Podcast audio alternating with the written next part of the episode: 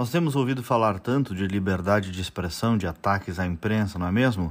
Pois bem, Luiz Inácio Lula da Silva, ontem, no discurso no Nordeste, falou sobre regulamentação dos meios de comunicação. Aspas. Quando voltar ao governo deste país, pode ter certeza, a gente vai fazer sim a regulamentação dos meios de comunicação. Nós vamos definitivamente regular a comunicação deste país. Fecha aspas. Ouviram bem? Isso é Lula ontem mas não é novo. Em 2004, ele, então presidente, enviou ao Congresso um projeto que criava o Conselho Federal de Jornalismo. Quem lembra disso? O conselho teria poderes para orientar, disciplinar e fiscalizar o exercício da profissão e atividade de jornalismo. No documento do seu congresso lá de 2011, o PT já pediu um marco regulatório para as comunicações, sempre querendo, claro, democratizar, entre aspas. Hoje, meus amigos, esse pessoal que gosta tanto de regular está desesperado, sabe com o quê? Com as redes sociais, porque elas sim foram a maior democratização da informação dos últimos tempos, só que saiu da bolha, da bolha da companheirada. Não tem nada mais plural do que as redes sociais.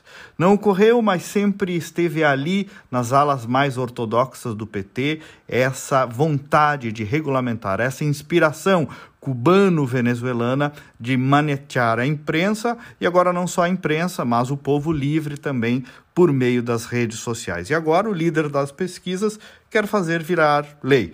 Eu vou contar uma coisa para vocês também pela primeira vez. Quando eu fui secretário de Estado da Comunicação, eu também herdei na minha mesa uma proposta que tramitava no governo anterior do Tarso Genro, do PT, também querendo a criação aqui do Conselho Estadual de Comunicação.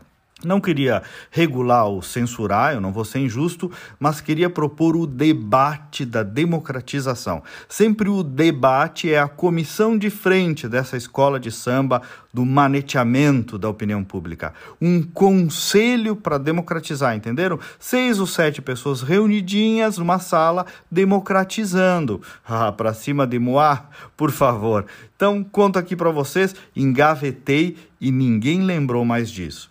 O que, eu estou fazendo aqui? Recordar é viver, já dizia o poeta. Adiciona o nosso WhatsApp, pede para receber os comentários 5198-252-6615.